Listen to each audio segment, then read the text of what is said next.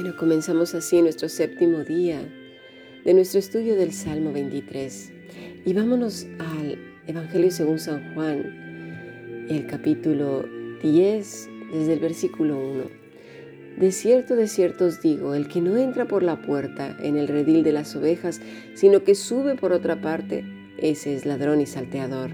Mas el que entra por la puerta, el pastor de las ovejas es, a este abre el portero y las ovejas oyen su voz, y a sus ovejas llama por nombre y las saca. Y cuando ha sacado fuera todas las propias, va delante de ellas y las ovejas le siguen, porque conocen su voz.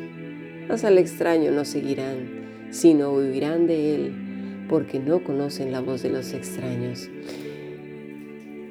Este pasaje encierra tantas verdades.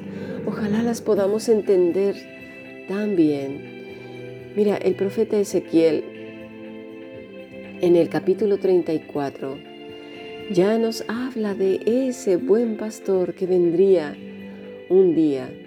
Dice desde el versículo 22, yo salvaré a mis ovejas y nunca más serán para rapiña, y juzgaré entre oveja y oveja, y levantaré sobre ellas a un pastor, y él las apacentará. A mi siervo David, él las apacentará y Él les será por pastor. Yo Jehová les seré por Dios y mi siervo David príncipe en medio de ellos. Yo Jehová he hablado. Estaba hablando de nuestro Rey y nuestro Señor Jesucristo. Y es que mira, de noche a menudo se juntaban las ovejas dentro de un redil para protegerlas de ladrones, del tiempo o de animales. Los rediles eran cuevas, apriscos o áreas abiertas rodeadas de paredes construidas de piedras o de ramas espinosas, precisamente para que no entraran los ladrones o los animales que podrían devorarlas. Por lo general el pastor dormía dentro del redil para protegerlas. Del mismo modo que un pastor cuida de sus ovejas, Jesús, nuestro buen pastor, cuida de nosotros a quienes lo siguen. Como él ya lo dijo, ¿no? En el redil, el pastor cumplía entonces la función de puerta, permitiendo la entrada a las ovejas y protegiéndolas, es decir, permitiendo a sus ovejas y protegiéndolas. Jesús es nuestra puerta a la salvación de Dios. Ofrece el acceso a la protección y a la seguridad. Cristo es nuestro protector algunas personas toman a mal que Jesús sea la puerta, el único camino de acceso. Pero no entienden el concepto del redil, el concepto de que Él es la puerta de acceso a ese redil donde están sus pequeñas ovejas, a las cuales Él las considera propias, porque las ha adquirido, son suyas. Él es el acceso a ese redil, no hay otro. Acuérdate, está rodeado de piedras o de ramas espinosas.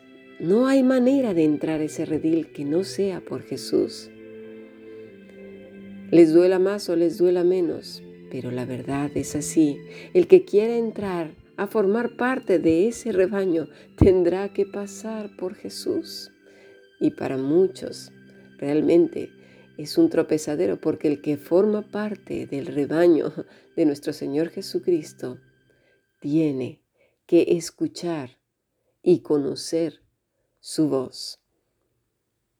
Jesús es el Hijo de Dios.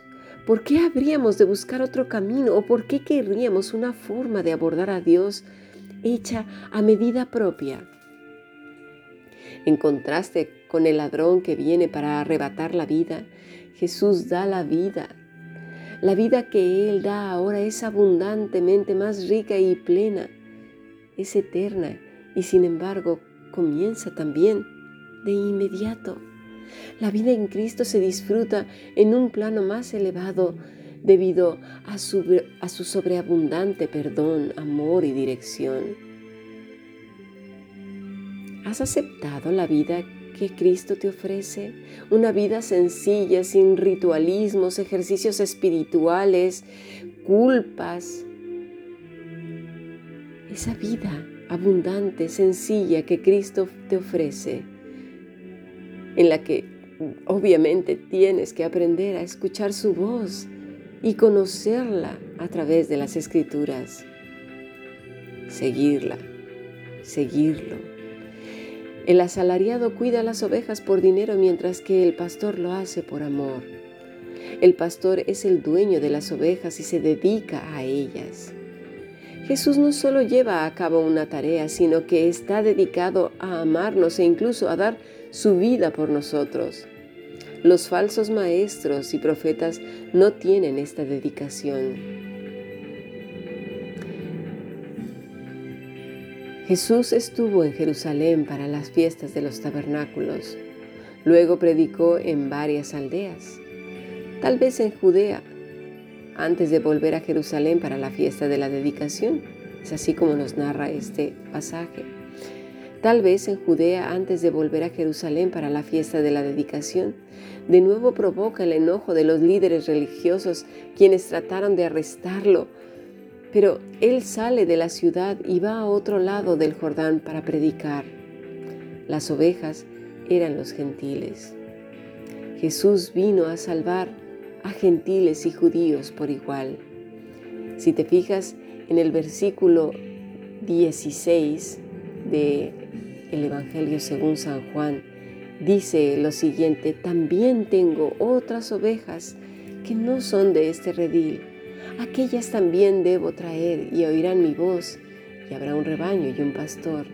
Se trata de nosotros, mis estimados. Está hablando de las otras ovejas los gentiles. Esta es una revelación de su misión mundial, morir por los pecados del mundo. La gente tiende a querer limitar las bendiciones de Dios a su grupo pequeño, pero Jesús no acepta que lo limiten las barreras que erigimos nosotros los seres humanos. ¿Quién va a atar las manos de Dios, por favor? Cuando creemos que las cosas en mi grupo se hacen así. Si no es así, si no es asá, porque tienes que hacer esto, porque tienes que hacer aquello, si no, no eres salvo. Pero ¿con qué derecho te crees tú para decir o yo quién es salvo o no? El que determina quién es salvo es el Señor, pero nos los deja muy claro. Escucha, los que oyen su voz los que le conocen, los que están apegados al Maestro. Eso sí que es clarísimo, clarísimo. No puedes decir que perteneces al, al rebaño del Maestro si no lo conoces, si no conoces su voz. Eso es imposible. Él debe reconocerte porque tú ya le has seguido, porque reconoce su voz, porque estás a su lado, estás apegado, no vas por otras praderas, no vas por otras charcas, no vas a pillar piojos por aquí y por allá, a caerte entre los espinos y quedar enredado. Le sigues al Maestro. Es importante. Él nos reconoce. Entre nosotros Obviamente dejaremos el aliento de Cristo por donde, andar, por donde andemos. Obviamente se notará y se verá claramente nuestra manera de hablar, en nuestra manera de conducirnos, por supuesto. Pero vamos, muchas veces hemos escuchado grupos de creyentes que dicen, no porque este no se levanta a las tantas de la mañana, este no es cristiano, no es tan espiritual.